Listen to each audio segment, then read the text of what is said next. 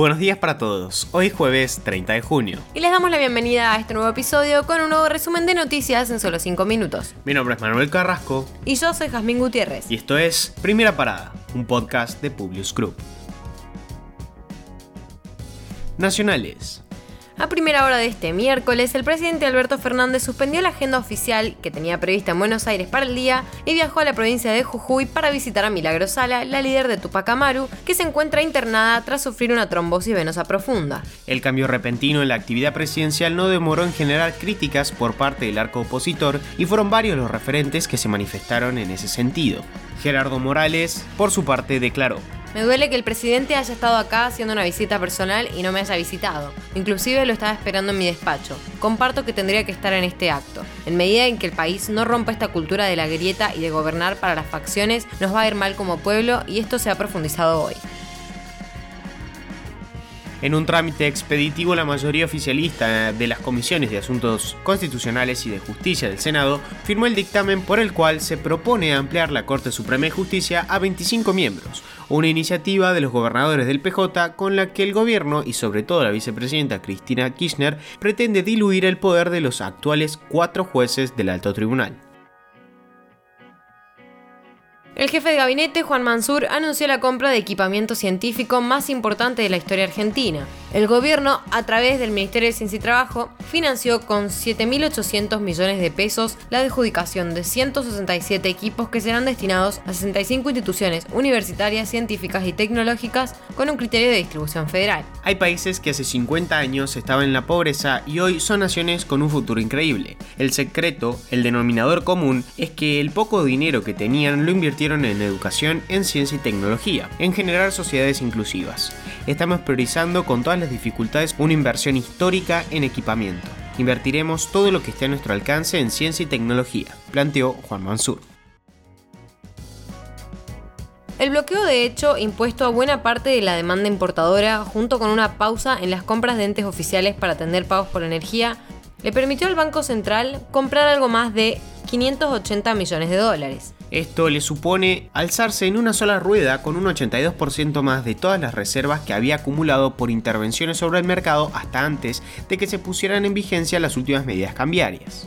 El inusual monto adquirido no solo representa que la entidad se quedó con 85 de cada 100 dólares liquidados por la plaza oficial, sino que supone la mayor compra oficial en la era Fernández, incluso la más importante para una jornada desde el 20 de diciembre de 2016, cuando había adquirido 700 millones de dólares.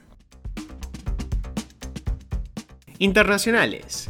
Los líderes de la OTAN definieron este miércoles a Rusia como una directa amenaza para su seguridad. Por otro lado, también apuntaron contra China. Lo que sucede es que Beijing se posiciona alineándose con Moscú en contra de la política de puertas abiertas de la Alianza Atlántica y esto motivó el debate entre los aliados sobre si debían considerar a China una amenaza o simplemente un desafío. Además, se tiene en cuenta el hecho de que disparó su inversión en defensa e incrementó su capacidad nuclear. Argumentan que China intenta subvertir el orden internacional y constituye desafíos sistémicos a al orden internacional basado en reglas.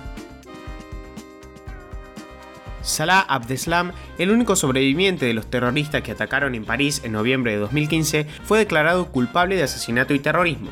Su defensa cargó contra una pena de muerte social y aseguró que renunció a hacerse explotar la noche del ataque. Sin embargo, los magistrados siguieron el pedido de la Fiscalía que reclamó la máxima pena del Código Penal francés, que es una cadena perpetua sin posibilidad de libertad condicional.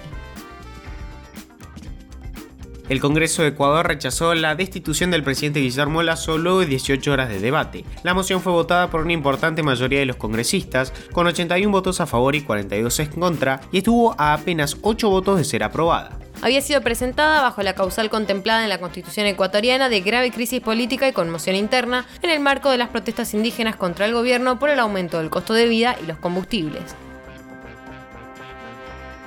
Por cuarto año consecutivo, Buenos Aires fue elegida la mejor ciudad para estudiar en Latinoamérica. Se encuentra en el puesto 23 del ranking mundial. Según el informe de la consultora británica US, la calidad de las universidades, una corte estudiantil diversa y los constantes elogios de los estudiantes que han estado allí hicieron que Buenos Aires revalidara su liderazgo regional. La Unión Europea prohibirá la venta de autos contaminantes a partir de 2035. Los ministros de Medio Ambiente de los 27 Estados miembros acordaron que los nuevos autos que se vendan en la Unión Europea a partir de 2035 deberán ser libres de emisiones de dióxido de carbono y por lo tanto neutros para el clima.